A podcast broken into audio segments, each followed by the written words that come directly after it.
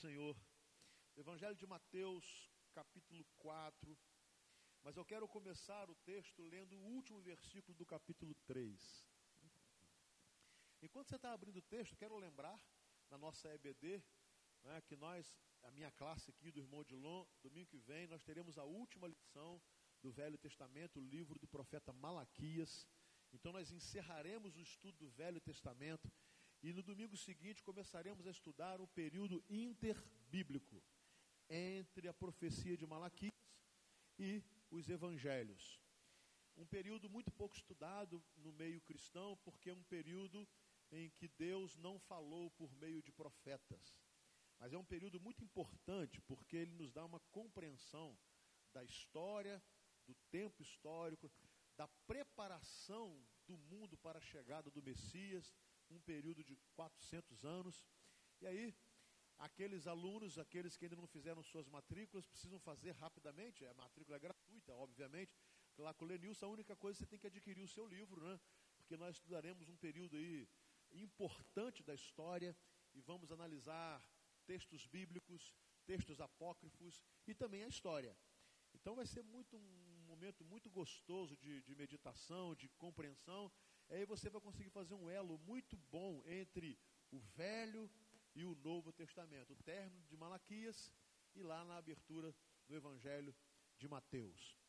Vamos ler a palavra do Senhor, meus irmãos. Mateus capítulo é o capítulo 4, mas eu quero começar ler apenas é, ler o último versículo do capítulo 3. E explicarei depois por quê. Assim diz o texto. Então uma voz dos céus disse: Este é o meu filho amado, de quem me agrado. Então Jesus foi levado pelo Espírito ao deserto para ser tentado pelo diabo. Depois de jejuar quarenta dias e quarenta noites, teve fome. O tentador, tentador aproximou-se dele e disse: Se és o filho de Deus, Manda que estas pedras se transformem em pães. Jesus respondeu: Está escrito: Nem só de pão viverá o homem, mas de toda palavra que procede da boca de Deus. Então o diabo levou à cidade santa, colocou-o na parte mais alta do templo e lhe disse: Se és o filho de Deus, joga-te daqui para baixo, pois está escrito: Ele dará ordens a seus anjos a seu respeito e com as mãos eles os segurarão, para que você não tropece em alguma pedra. Jesus lhe respondeu: Também está escrito: Não ponha à prova o Senhor, o, teu, o seu Deus. Depois, o diabo levou a um monte muito alto e mostrou-lhe todos os reinos do mundo e o seu esplendor, e lhe disse: Tudo isto te darei, se te prostrares e me adorares. Jesus lhe disse: Retire-se, Satanás, pois está escrito: adore o Senhor, o seu Deus, e só a ele preste culto. Então o diabo o deixou e os anjos vieram e o serviram. Meus irmãos, nós temos aqui uma, uma, uma história, tem muito a ver com a nossa vida cristã. Para darmos um, um panorama desse, do contexto dessa história, nós precisamos entender que o Evangelho começa nos falando de um homem chamado João Batista, ou Batista, que teve a missão de vir preparar o caminho do Senhor. E que ele começa então a pregar o arrependimento e ele batiza as pessoas chamando esse batismo do batismo do arrependimento, por quê? Porque a mensagem era: arrependei-vos e sede batizados. João então começa a pregar essa, essa boa nova e as pessoas começam a procurá-lo. João começa a ser é, rodeado de muitas pessoas e as pessoas vão ouvindo a sua pregação e muitas delas se arrependem dos seus pecados e são batizadas. E é impressionante que a ordem, a ordem é essa, né? Arrependimento depois batismo, nunca é batismo para e depois arrependimento. Arrependimento, depois batismo. E as pessoas são batizadas por João, e são batizadas por João, e são batizadas por João, e são batizadas por João lá no deserto da Judéia. E aí, de repente, Jesus vem descendo da Galiléia e vai até João. E ele vai até João para ser batizado. E aí, nós chegamos numa, numa, numa encruzilhada que, que é, com certeza faríamos o mesmo que João, quando João vê Jesus se aproximando dele para ser batizado, ele tem uma crise. Ele tem uma crise natural. Por quê? Se o batismo é para arrependidos, logo o batismo é para pecadores. Pecadores que se arrependeram. E aí aparece Jesus. Qual era a justificativa para João batizar Jesus? Qual era a mensagem que João teria que, que ajeitar para justificar o batismo? Porque ele não poderia falar para Jesus: arrependa-se e seja batizado. Para Jesus isso não valia. Valia para todos os homens da, daquela época, vale para todos nós, mas não valia para Jesus. Arrependa-se e seja batizado. Daí o fato de João evitar batizar Jesus. Ele diz: Não, não, não, não. Eu é que careço ser batizado por ti. E quando João fala isso, ele está dizendo assim: Eu sou um pecador. Eu sou um homem que, é, para mim, se justificaria ser batizado por ti, porque eu preciso, preciso de arrependimento, mas o Senhor não. E Jesus usa uma frase muito é, é, profunda: Deixa por agora. Você vai entender isso depois. Agora, cumpre o seu ministério. E o ministério de João naquele dia era o ministério do batismo do arrependimento. E a palavra diz então que ele vai, ele batiza Jesus, mergulha Jesus nas águas. Quando Jesus sai das águas, quando Jesus sai das águas, o céu se abre, desce sobre Jesus em forma, em forma de, de uma pomba, o Espírito Santo, e há uma voz do céu. Aparece o som de uma voz inesperada. E aí é onde está o versículo 27. Então uma voz do céu diz: Este é o meu filho amado, de quem me agrado. Ou seja, Deus estava falando que a partir daquele momento, ele estava apresentando o seu filho, e o seu filho começaria a cumprir a missão para a qual ele havia vindo ao mundo.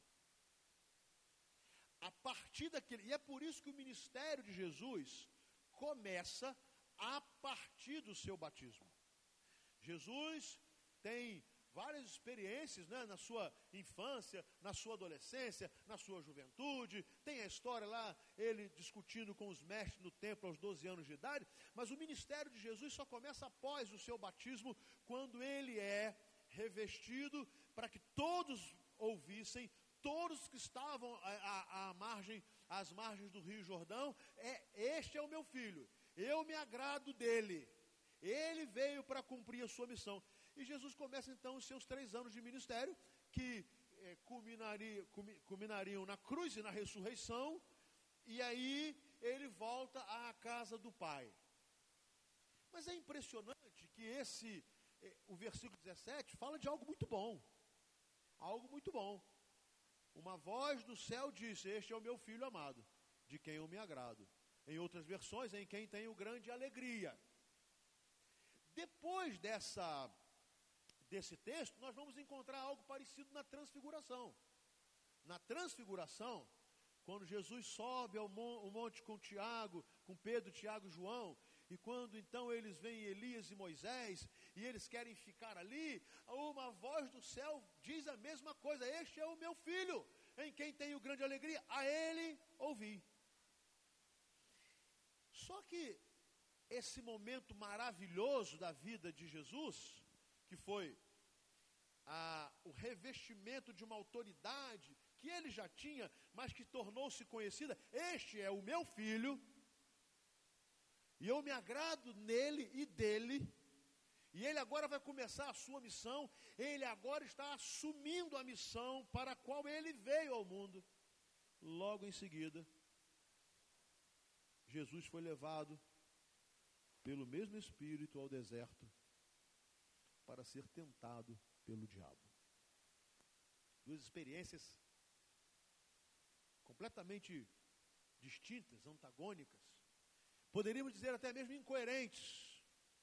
O Deus que diz: Este é o meu filho amado, eu tenho nele grande alegria, e o meu espírito está descendo sobre ele, esse mesmo Deus, com esse mesmo espírito, leva o filho amado, em quem ele tem grande alegria, para uma experiência desértica, para, uma, para um deserto não só físico, como espiritual, e ali há uma primeira e grande experiência daquilo que nós passamos. Veja bem, qual era a mensagem de João Batista para o batismo? Arrependei-vos e sede batizados. Todos, todos precisam do arrependimento para a salvação. E todos que se arrependem devem ser batizados. Jesus não precisava. Jesus não tinha do que se arrepender, mas Jesus se submeteu ao batismo e falou para João: Deixe por agora. E a experiência seguinte: Jesus passa para dizer que ele estava absolutamente inserido no contexto humano. Todos que se arrependem, todos que entregam suas vidas ao Senhor, todos que querem servir a Deus, são tentados, serão tentados, e Jesus tem essa experiência na sua carne. O que, que eu quero dizer com isso? As suas tentações são absolutamente esperadas. Se você aceitou Jesus como seu Senhor e Salvador, se você se arrependeu dos seus pecados, se você decidiu viver essa nova vida, e é o que significa o batismo, é por isso que o batismo é imersão, é mergulho, você é sepultado, você morre por uma vida dominada pelo pecado, um coração dominado pelo pecado, e você agora renasce por uma nova vida, vivendo sob o domínio do Espírito de Deus. E Paulo vai falar isso muito bem, escrevendo a sua carta, dizendo o seguinte: vocês foram sepultados com Cristo pela morte no batismo. Então, é essa relação de morte e vida, de morte e ressurreição, porém, apesar de ser uma experiência maravilhosa, porque é deixar a vida do pecado, deixar a vida de condenado para uma vida de justificado,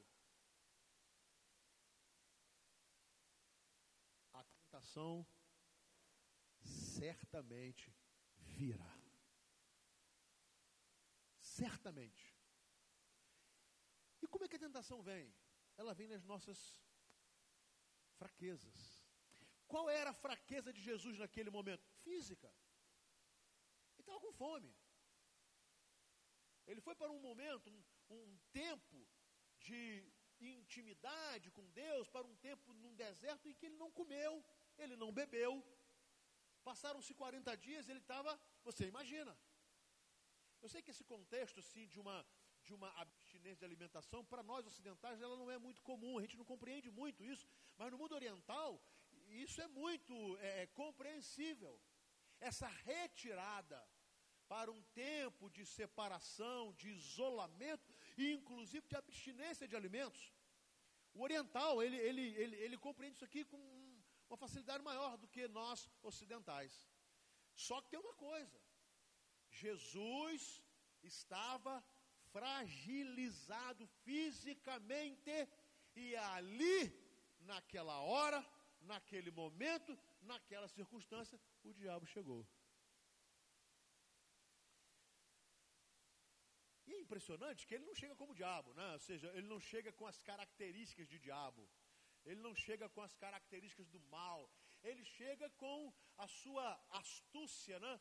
com aquilo que o seu próprio nome diz, o enganador, né? o sedutor. E ele vai usar uma coisa que Jesus conhecia muito bem.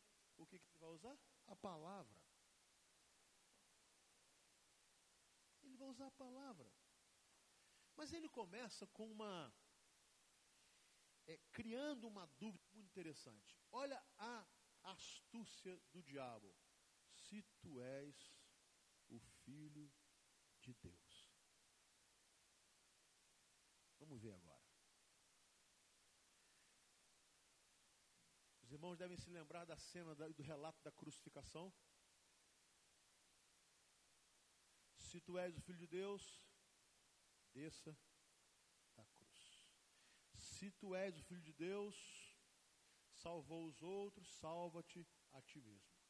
Se tu és o filho de Deus, olha só, se tu és o filho de Deus, se, e esta e esta e esta este questionamento só termina quando Jesus morre e o centurião diz assim: verdadeiramente este homem era o filho de Deus. Primeira questão do diabo. Não foi fazer Jesus ser seduzido para, para transformar as pedras em pães. Foi é, questionar a sua identidade, se ele realmente estava seguro de quem era. Você é filho de Deus? Você é filho de Deus? Se é, se é, você pode dizer a estas pedras para que elas se transformem em pães e elas serão transformadas em pães. Me chama atenção né, nessa primeira tentação, não é, é a questão de, é, da dúvida do poder. O diabo sabia que Jesus tinha poder para isso. E ele sabia que se Jesus é, quisesse exercer o poder e se quisesse clamar ao Pai para que aquelas, que aquelas pedras se transformassem em pães, as pedras se transformariam em pães. Querem uma comprovação? Estão se lembrando dos cinco pães e dois peixes? Por que Jesus não transformou pedras em pães quando ele estava há 40 dias sem comer? E ele transformou cinco pães e dois peixes numa quantidade absurda de pães e peixes, diante de cinco mil pessoas, de uma multidão, e ali ele compartilhou, compartilhou, repartiu o pão para todo mundo. Olha que aquelas pessoas estavam apenas há um dia ali, conversando, um dia uma tarde, conversando e ouvindo Jesus. Depois de 40 dias, ele poderia clamar a, por sua autor, a autoridade que o capítulo 3 lhe dá. Este é o meu filho amado. Mas ele não o faz. E por quê? Porque Jesus Cristo não se deixou seduzir por Satanás no seu momento de fraqueza. Bom, se tu és o filho de Deus, manda que essas pedras se transformem em pães. Jesus respondeu: Está escrito. Nem só de pão viverá o homem, mas de toda palavra que procede da boca de Deus. Jesus tinha intimidade com a palavra. Você é uma pessoa inteligente. Então dá para perceber que a intimidade com a palavra torna-se um antídoto para os ataques de Satanás. O conhecimento da palavra, a habilidade com a palavra, a intimidade com a palavra lhe dá suporte para cortar logo, o quanto antes, a astuta cilada do diabo para tentar jogar você contra Deus ou colocar em dúvida se você realmente é filho de Deus. Você já deve ter tido essa crise muitas vezes, quando bateu uma tribulação, uma enfermidade, uma crise financeira, faltou dinheiro para pagar as contas, faltou dinheiro para cumprir alguns projetos, e talvez você tenha assim, mas e Deus, onde que ele está nesse negócio? E Deus? Bom, não satisfeito. E é bom que você se lembre que Jesus deu essa resposta e ele continuou com fome. Jesus deu essa resposta, mas não chegou pão. Ele continuou com fome. O diabo vai para uma segunda tentativa. Então o diabo o levou à cidade santa e colocou na parte mais alta do templo e lhe disse: Se és o filho de Deus, joga-te daqui para baixo, Agora ele vai para um outro, outro aspecto. Primeiro, é claro que isso aqui compreende-se é uma, é, é uma o diabo está agora, é, não é que ele está levando Jesus para lá, trazendo Jesus para cá, levando Jesus, ele está agora é, colocando isso é uma coisa muito visual. E ele diz para Jesus assim: ó, joga-te daqui abaixo. Os estudiosos creem que ele estava fazendo uma referência ao pináculo do templo. O pináculo do templo era uma ponta da grande área do templo de Jerusalém, onde estava o templo, mais uma área imensa, área do templo. E é, isso tinha mais ou menos uma altura de 40 metros. Alguns dizem que mais. E qual era a ideia? Testar se Jesus havia entendido bem a sua missão. Veja bem, segundo a estratégia de Satanás foi usar também o que estava escrito. Então, olha, é, Jesus falou, está escrito nem só de pão comer, de, de, viverá o homem, mas de toda palavra que sai da boca de Deus. O diabo falou assim, mas também está escrito. Mas também está escrito. Ele vai usar um salmo. Está escrito. Está escrito lá no grande livro de louvores. Está escrito lá nos grandes salmos e em sua maioria de Davi. Está escrito lá na liturgia de Israel, lá está escrito: Ele dará ordens a seus anjos a seu respeito, e com as mãos eles o segurarão para que você não tropece em alguma pedra. Então, assim, pula que você não vai se arrebentar. Gente, vocês devem, né, já devem ter visto e ouvido tanta coisa absurda no meio evangélico. Né, o camarada está doente, aí ele vai ao médico, aí o médico examina, aí o médico lhe passa um remédio. Aí um pastor maluco diz assim: não toma remédio não, porque isso é falta de fé. Se trata não. Porque você é filho de Deus. Porque Deus é o médico dos médicos. Isso aí todo mundo sabe. Então, cria no, nossa, no nosso íntimo uma a síndrome do super-homem. Se eu sou filho de Deus, eu posso tudo, eu posso fazer qualquer coisa, né?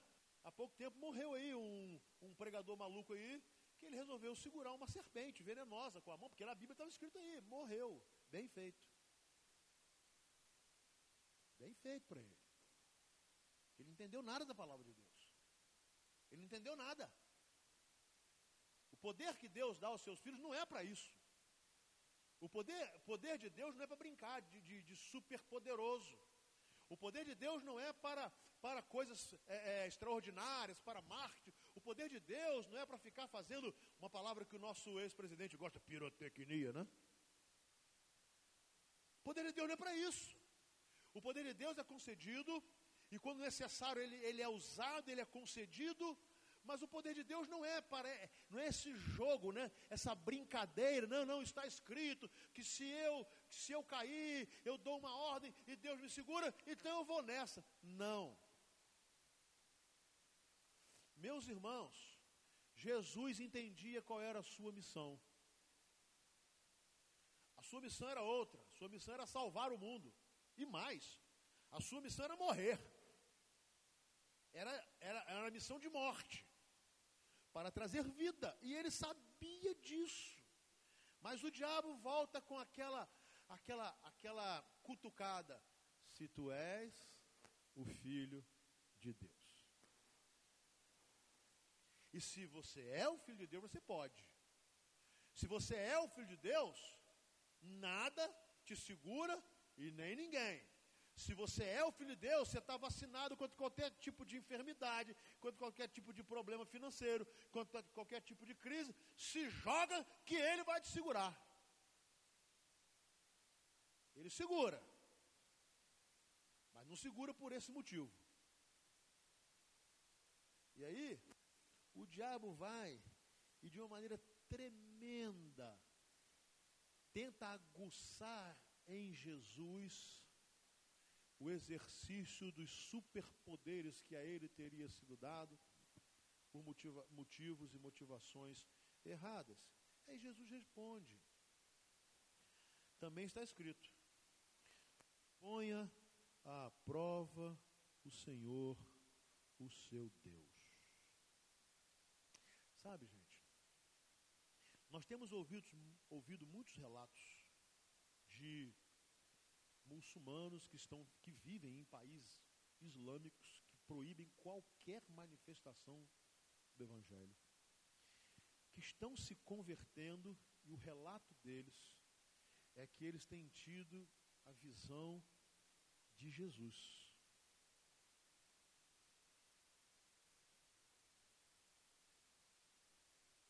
Verdade ou mentira? Para mim, verdade. Agora, por que não acontece tanto no nosso meio? Não acontece. Por um motivo muito simples. Porque a visão de Jesus está aqui. Nós temos. A revelação de sobre quem Jesus é, o que ele fez e o que ele faz, está aqui. A, a, visão do poder de Jesus e o que esse poder é capaz de fazer está aqui. Num país é, islâmico radicalmente fechado, não existe isso aqui. Não existe um pregador. Não existe uma liturgia que vai falar do amor de Deus, de Cristo. Então, o poder de Deus é absolutamente incontrolável. Ele é que manifesta o seu poder como ele quer. Mas o poder de Deus não pode estar no controle do homem. É por isso que eu sou averso. É, é, a, a, averso a algumas expressões. Eu determino, eu repreendo, eu não aceito, porque isso não tem uma base bíblica. Jesus poderia ter feito isso. Eu determino a essas pedras, transformem-se em pães. Ele poderia naturalmente ter dito: Eu determino aos anjos, eu vou pular aqui e nós vamos dar um tapa na cara de Satanás. Ele vai ver quem eu sou. Ele vai ver quem eu sou. Eu vou pular de cabeça. Porque eu vou pular e os anjos vão fazer aqui uma festa tremenda e Satanás vai ser envergonhado. Jesus, quando foi preso no Getsemane, estava para ser preso no Getsemane, ele fala assim, mas vocês vieram com espadas, com paus, para quê? Eu estou há tanto tempo pregando no meio de vós e ninguém me prendeu. Se eu quisesse, eu poderia clamar ao Pai e uma legião de anjos, um exército dos céus, desceria aqui e me protegeria. Mas não fez. Poderia? Sim, mas não fez. Agora, Coisas que Jesus não quis fazer, tem crente que quer fazer. Ele não. Ele tinha senso de missão. Eu vim para uma missão e eu irei cumprir essa missão. E até o fim eu irei com essa missão. Bom, o diabo partiu para mais uma tentativa e essa foi a última. Depois, bom, eu gosto desse, não colocarás o Senhor teu Deus à prova, né? Tem muito crente que fica colocando Deus à prova querendo dizer, Deus, agora prova que o Senhor existe. Gente, esse negócio de tentar provar que Deus existe é uma bobagem tão grande. Não se preocupa com isso não. Deus não precisa de mim para tentar provar que Ele existe. Qual é o nome de Deus? Quando ele vai, Moisés pergunta assim: quando o povo me perguntar quem foi que me falou, o que que eu digo? Qual é o teu nome? E qual foi a resposta? Eu sou o que sou. Ponto. Eu sou. Não dá, eu não estou, eu não estou, é, é, não dá para me caber aí dentro de uma caixa, da caixinha da cabeça de vocês, da inteligência de vocês. Não dá para vocês me tomarem e colocarem assim num pacotezinho e dizer Deus é isso, Deus, Deus, Deus, Deus, Deus. Não, eu sou o que sou. Então, querer colocar Deus à prova, aqueles, os incrédulos fazem isso, estão fazendo uma tolice tremenda. E os crentes também. É uma maneira que as pessoas têm para conhecer a Deus, é ver Deus na nossa vida. Amém? Essa é a forma. Quando eles conseguem ver o agir de Deus nas nossas vidas, ele pô, tem um negócio diferente aí com esse pessoal. Quando o amor que eles ouvem falar, que é o amor de Deus, que não conseguem compreender, mas quando eles conseguem ver esse amor em nós, alguma, aí sim, bom, tem um negócio aí diferente nesse pessoal. E aí, o diabo parte para a última. Depois o diabo levou um monte muito alto e mostrou-lhe todos os reinos do mundo e o seu esplendor, e lhe disse: Tudo isto te darei, se te prostrares e me adorares.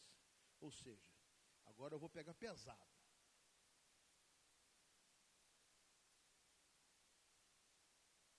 Agora, a última estratégia vai ser feroz e essa ele não, essa, nessa ele cai. Está vendo tudo aí? Eu vou te dar. E aí é o seguinte, olha, os reinos, o poder, glória, a riqueza, eu te dou. Tem só um negócio. Só tem um acordo. Você vai me adorar. Bom, vamos partir aqui para algumas, algumas mentiras de Satanás. Primeiro, Satanás não é dono de nada. O que, que o salmista fala? Do Senhor é a terra e a sua plenitude, o mar e todos os, os que nele habitam. O Satanás não é dono de nada, mas ele é astuto. Diz assim, ah, isso é meu. E eu te. Eu te dou a glória, eu te dou a fama, eu te dou a riqueza, eu te dou. A única coisa é que ao invés de adorar a Deus, você vai adorar a mim. Você vai se vender para mim. A sua vida vai ser a serviço meu. E você fica com o resto. Aí você pode desfrutar de tudo que tem aí, ó. Olha, porque você, o que você está imaginando aí que você pode ganhar no mundo? Beleza, estou junto com você. A gente só tem que fazer um acordo. Você deixa de servir a Deus, de adorar a Deus, para adorar a mim. Aí o diabo toca no maior problema da humanidade: poder e bens. Se eu tenho poder e tenho bens, eu acho que eu não preciso mais de Deus. Quando nós vamos olhar a história, nós vamos ver que todos os povos que invocaram a Deus, que por um tempo resolveram se prostrar diante de Deus, foram por ele abençoados e prosperaram. E depois que prosperaram, se afastaram de Deus. Por que Jesus vai falar com aquele jovem que era extraordinário, sabia tudo? Jesus fala, só falta você uma coisa, querido. Você tem um Deus no seu coração. Larga esse Deus aí, vem me seguir. E ele vai embora. E Jesus fala assim: Olha, é, é muito difícil um rico entrar no reino dos céus. Por que, que Jesus falou isso? Teria Jesus dito isso porque o céu é um lugar preparado para pobres? Ou teria Jesus dito isso porque é, Jesus falou assim, não, não, não, se é rico não entra? Não. Que Jesus quis colocar nessa parábola é o seguinte, olha, o problema é que o ser humano, quando ele tem poder e riqueza, ele abre mão de Deus. Ele abre mão da fé. Ele abre, abre mão do serviço a Deus. Sabe, às vezes isso me incomoda como pastor, me causa uma frustração, porque a gente fica tão feliz né, quando as ovelhas crescem, e as ovelhas oram, e aí elas vão progredindo. À medida que elas vão progredindo, elas vão se descompromissando com Deus e com a igreja. começa assim na sua mente, fazer uma análise, ver se eu estou errado. Deus te abençoou, Deus abençoa. Aí, à medida que você vai recebendo bênção, você vai dizendo, agora não, agora, agora eu não preciso mais pedir que orem por mim, eu não preciso mais me comprometer com o reino de Deus, eu não preciso mais dizer, se Deus me der, eu vou fazer isso, eu vou fazer aquilo. Aliás, ninguém devia fazer isso, eu vou fazer isso, eu vou fazer aquilo. Por quê? Porque afinal de contas, essa sedução do tudo isso te darei me pegou. O tudo isso te darei me pegou.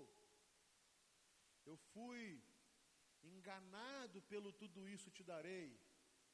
E já que eu tenho, que eu consegui, então eu deixo Deus de lado, o reino de Deus, a igreja de Deus, sabe?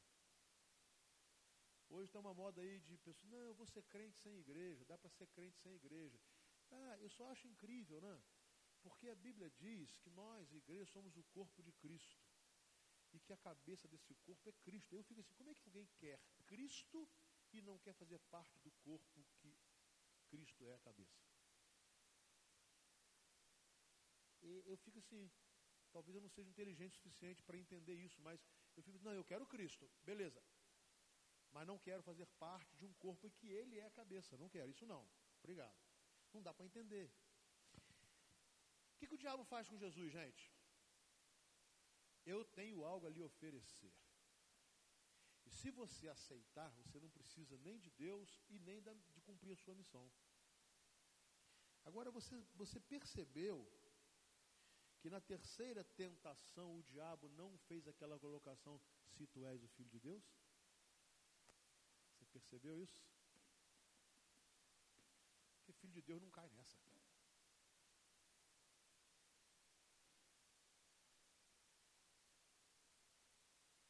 Não tem como você falar assim, eu sou filho de Deus, mas eu vou me prostrar diante de Satanás. Não dá, né?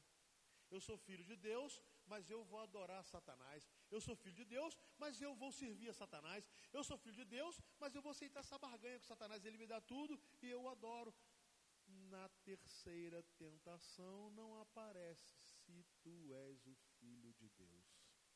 Não é interessante isso? Aí, Jesus vai ser aqui enfático. Gente, há situações que o cristão ele tem que ser radical. Não dá para ficar. Vamos conversar depois. Não dá. Ele tem que ser radical. E Jesus foi. Quando o diabo lhe fez essa oferta indecorosa, Jesus falou assim: retire-te, Satanás. Na hora. Não teve negócio, não teve conversa, não teve diálogo. Retire-se. Jesus, obviamente, estava se recordando da sua missão, para o que ele veio. E mais, que logo depois, e o capítulo 5, 6 e 7 vai nos mostrar ele pregando lá o, o sermão da montanha, ele vai dizer o seguinte: é impossível servir a dois senhores, ou você serve a Deus, ou serve ao dinheiro. Escolha hoje. Mas servir aos dois não dá. E ele vai, de uma maneira dura com Satanás, ele retire-te, retire-se, Satanás. Agora, veja bem, por que, que na terceira tentação o diabo não usou o está escrito? Porque não tinha como usar, ué. Não dava para ele usar alguma coisa, está escrito, se você for fiel a Deus, Deus vai te dar toda a riqueza do mundo, toda a fama, todo o poder, todo o sucesso. Isso não está escrito, gente. E aí vem a teologia da prosperidade querer nos engrupir, nos enganar com essa história. De que você virou crente e você virou uma mina de dinheiro. Virou crente, está blindado contra a doença, contra a enfermidade. Virou, virou crente, tem que ter todo tipo de conforto, porque você é crente, você é filho de Deus, né? É, eu não sou o dono do mundo, mas sou filho do dono. A gente vai com esses negócios todos aí, né? Essa, esses clichês aí, é, é, gospels, eh, gospel evangélicos horrorosos, né, que, que o povo vem criando aí ao longo desse tempo, como se nós, à medida em que nós nos tornamos filhos de Deus, então nós acham, acertamos na mega sena. O diabo não podia usar está escrito isso. Como é que ele usa? Isso não está escrito. Não está escrito. Como é que ele usa isso? Então ele não usa. Ele oferece ele oferece. E aí Jesus vai, retire de Satanás. E aí Jesus, que não foge da palavra, diz, pois está escrito. O diabo não teve condição de usar. Jesus teve. Sabe? Sabe aqueles incrédulos que ficam usando versículos soltos da Bíblia para te pressionar, para te jogar contra a parede? Eles têm um limite, eles só sabem esses aí. Você que tem que saber mais que eles. Sabe esses versículos assim, né? Que pega, aí te pega de, ai meu Deus, o que, eu respondo agora? Fica tranquilo, ele só sabe isso. Eles só sabem isso. Essas, não, eles ficam decorando vers, esse versículos soltos, tá? pega aqui, faz uma, uma, uma rede, assim, um re, uma colcha de retalho de versículos para poder te de, jogar contra a parede. Calma. Porque eles conhecem muito pouco. E aí, o diabo jogou e Jesus respondeu: Meu filho, está escrito. E o que está escrito? Adore o Senhor, o seu Deus, e só a Ele preste culto. Então, olha só, vamos, a, vamos dissecar a resposta de Jesus. Primeiro, ninguém, nada, coisa alguma pode ser adorado. Nem os anjos.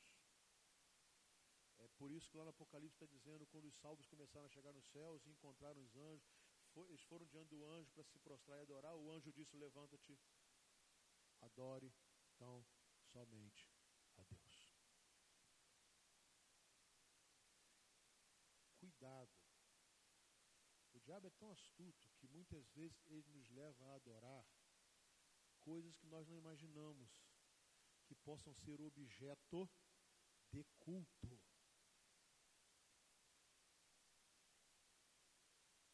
E eu vou dizer para os irmãos que o maior objeto de culto hoje do povo tem sido dinheiro, ou coisas, ou prazeres.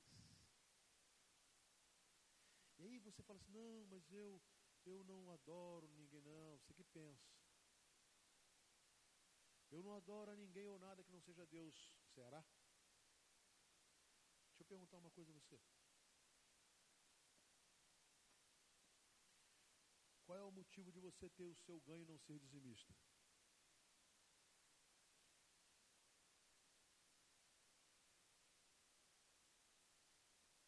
Você pode dar qualquer resposta, eu vou te dar uma. Você adora o seu dinheiro. Você pensa que ele é seu. Qual o motivo de você ter tempo para tudo e dizer que não tem tempo para Deus? Você adora o que você faz a Deus. Qual, qual desculpa você usar a inteligência, a capacitação que Deus te deu para todas as coisas que devem ser usadas, inclusive, e não usar na obra de Deus?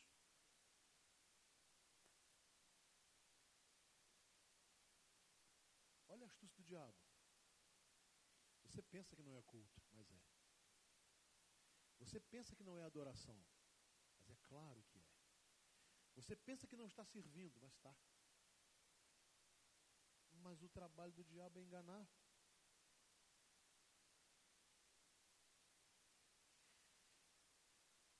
Adore o Senhor, o seu Deus, e só a Ele preste culto. Gente, como é que termina essa história? E com isso eu quero também terminar.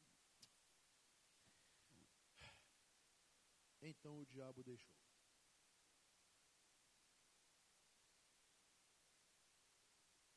Perdeu. Mas você presta atenção que só agora o texto conclui. E anjos vieram e o serviram. Jesus, durante toda essa batalha, fome, ele estava com sede, ele estava esgotado, ele estava cansado. Deus muitas vezes faz isso conosco, meus irmãos. Às vezes nós estamos cansados das tribulações, das lutas. Parece que nós estamos sendo derrotados. Não. Quando nesse tempo eu continuo fiel a Deus, quem está sendo derrotado é Satanás.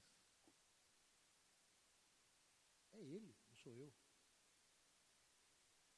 Quem está sendo derrotado é o diabo. Eu sou derrotado quando eu vou negociando com ele para poder me livrar das minhas situações difíceis. Então eu vou negociando com o diabo. É, não dá, está difícil ser crente assim, então vamos lá. Está difícil ser fiel aqui, então vamos contemporizar. Está difícil permanecer fiel a Deus, então vamos, vamos pecar, vamos conviver com o pecado, porque afinal de contas ninguém é de ferro. A gente vai fazendo isso. Depois que o diabo se deu por derrotado, os anjos vieram, serviram o Senhor e Jesus começou o seu ministério maravilhoso. Por isso eu concluo: você é filho de Deus? Se é, prepare-se. Vem tentação por aí. A boa notícia é que o Senhor nos capacita, nos uma fonte de conhecimento extraordinária que é a Sua palavra, nos dá autoridade espiritual e nos abençoa quando a Ele nós somos fiéis. Amém? Que Deus nos abençoe. Vamos colocar em pé e vamos orar ao Senhor.